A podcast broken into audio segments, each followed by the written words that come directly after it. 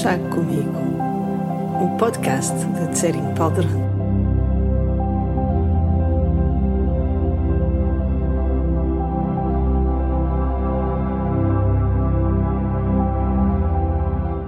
Estes episódios de podcast são chávenas de chá que eu partilho com os meus amigos, as pessoas que se conectam comigo e com a minha maneira de explicar o Dharma, com o meu entusiasmo pela vida com os meus momentos de insustentável ternura. Então, se aqui está e se tudo isto ou alguma destas coisas uh, faz sentir ou a faz sentir uma ligação, seja bem-vindo ou bem-vinda a mais um chá comigo.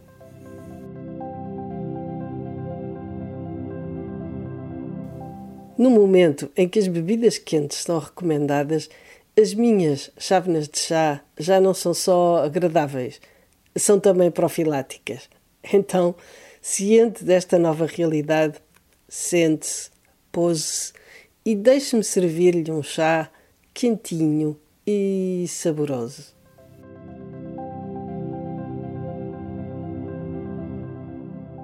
No momento em que estamos trancados em casa e socialmente isolados uns dos outros, estamos simultaneamente numa situação de estreita e inusitada convivência familiar.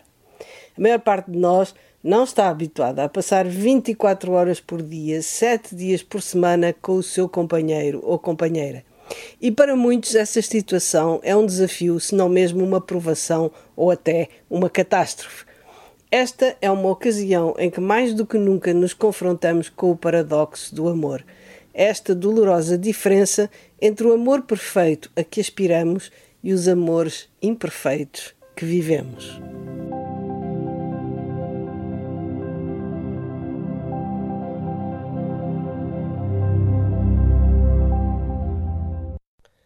Embora a maioria de nós conheça momentos de amor intenso e perfeito, é difícil mantê-lo nos nossos relacionamentos íntimos. Existe então esta estranha e dolorosa incongruência entre o amor absoluto que conhecemos no coração e o amor relativo, as formas imperfeitas como ele se manifesta nos nossos relacionamentos. Se o amor é tão grande e poderoso, por que é que os relacionamentos humanos são tão desafiantes e difíceis? O puro amor é como o sol. Essa luz clara e luminosa brilha através dos relacionamentos mais intensos, principalmente no início e no fim. Quando nos apaixonamos, por exemplo, ficamos tão encantados com a beleza da presença dessa pessoa que o nosso coração se abre e, por um tempo, a luz intensa do amor que tudo envolve brilha plenamente. Da mesma forma, quando um amigo ou ente querido está para morrer ou vá partir, todos os desentendimentos desaparecem. Apreciamos o outro por quem ele é, apenas por estar aqui conosco neste mundo. Num caso, como no outro, o amor puro e incondicional brilha quando as pessoas colocam os seus interesses e expectativas de lado e se abrem completamente uma à outra. Em relação ao outro, este amor manifesta-se como atenção e cuidado altruísta. Em relação a nós mesmos, aparece como confiança interior e autoaceitação. E em relação à vida, manifesta-se como uma sensação de bem-estar, confiança, alegria de viver e entusiasmo pela descoberta de cada instante. Quando experimentamos esse tipo de abertura e de calor vindos de outra pessoa, eles ajudam-nos a experimentar o nosso próprio calor e abertura, permitindo-nos reconhecer a beleza e a bondade no âmago da nossa natureza mais profundo do que todos os nossos traços de personalidade, o nosso ser é a presença dinâmica e aberta do que somos realmente. É o que experimentamos quando nos sentimos pousados e conectados conosco mesmos. Quando estamos enraizados na nossa própria presença, o amor flui livremente através de nós. E quando duas pessoas se encontram nessa qualidade de presença aberta, elas compartilham um momento perfeito de amor absoluto. A luz do amor brilha através de nós e ao mesmo tempo mora dentro de nós. É a essência do nosso coração. E temos uma afinidade natural com esse alimento perfeito. Não podemos deixar de aspirar à nossa própria natureza.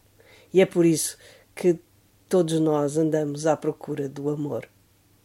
No entanto, Embora o coração humano seja um canal através do qual o amor perfeito flui para este mundo, esse canal geralmente está entupido de detritos, padrões de medo e de defesa que se desenvolveram por não sabermos que somos amor e querermos desesperadamente ser amados, dessa forma perfeita e incondicional que tão raramente se encontra na vida.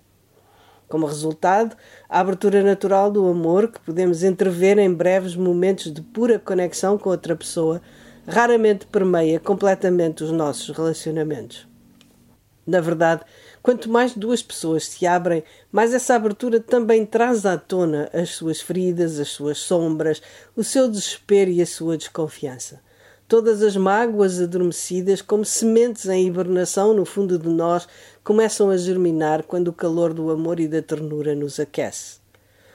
E há uma boa razão para isso acontecer.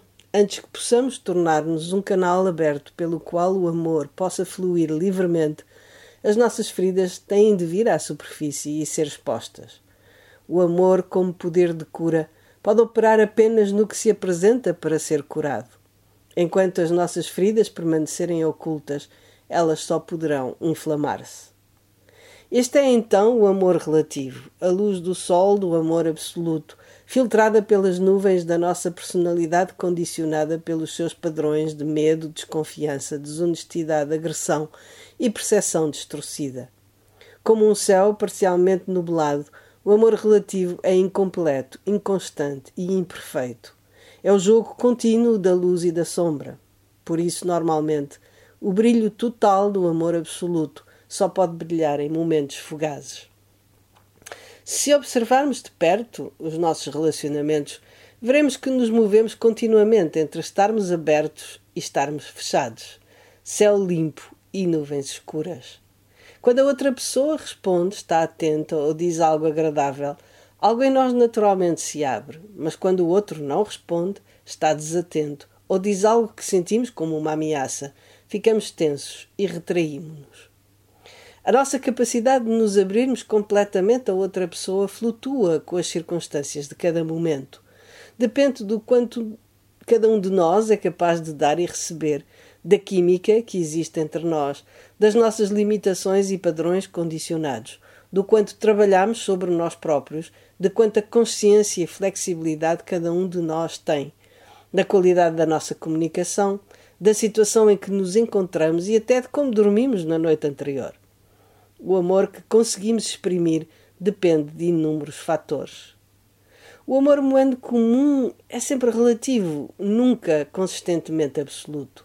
Como o clima, o amor relativo está em contínuo fluxo dinâmico está sempre subindo e descendo, aumentando e diminuindo, mudando de forma e de intensidade.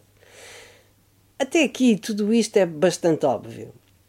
O problema começa quando imaginamos que existe por aí alguém que será uma fonte de amor perfeito, alguém que nos vai amar sempre da maneira certa. Como as nossas primeiras experiências de amor geralmente acontecem na relação com os outros, por exemplo, o amor que recebemos dos nossos pais quando somos crianças, é natural que seja nos relacionamentos que o procuremos. Então, quando os relacionamentos não nos trazem o amor ideal com o qual sonhamos, achamos que algo correu mal. E essa desilusão gera mágoa e ressentimento em relação aos outros. É por isso que o primeiro passo na cura dessa mágoa é entender a importante diferença entre o amor absoluto e o relativo. Se olharmos honestamente para a nossa vida, provavelmente veremos que nunca ninguém nos apoiou de forma totalmente confiável e contínua. Embora possamos imaginar que talvez alguém em algum lugar tenha um relacionamento perfeito e ideal, isso é uma fantasia. Basta nos observar com atenção para vermos que todos temos os nossos medos, inseguranças, defesas e pontos sensíveis que bloqueiam os canais pelos quais um grande amor pode fluir livremente por mais que desejemos amar com o coração puro e de forma incondicional, as nossas limitações inevitavelmente fazem com que o nosso amor flutue e vacile. No entanto, o nosso desejo de amor perfeito e de união perfeita têm o seu lugar e a sua própria beleza. Eles surgem do reconhecimento intuitivo da perfeição do amor que reside no nosso coração, mas apontam para algo além do que os mortais comuns geralmente podem proporcionar. Na verdade, Todos ansiamos por curar a dor existencial da separação.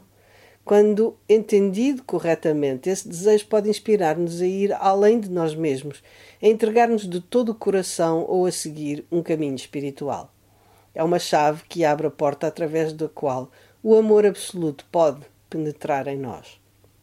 Porém, quando transferimos esse desejo para outra pessoa, é aí que começam os nossos problemas. É por isso que é importante distinguir entre amor absoluto e relativo, para que não procuremos o amor perfeito em situações imperfeitas. Embora as relações íntimas possam oferecer-nos momentos deslumbrantes de unidade absoluta, temos de saber que sempre serão apenas instantes. A única fonte confiável de amor perfeito é aquela que é perfeita, o coração aberto e desperto no âmago do nosso ser. É ele que nos permite conhecer a união perfeita, aquele fluxo de ternura avassaladora, omnipresente e quase insustentável que não depende de ninguém nem de nenhuma circunstância. Esse é o amor que somos. E fique bem. Até ao próximo chá.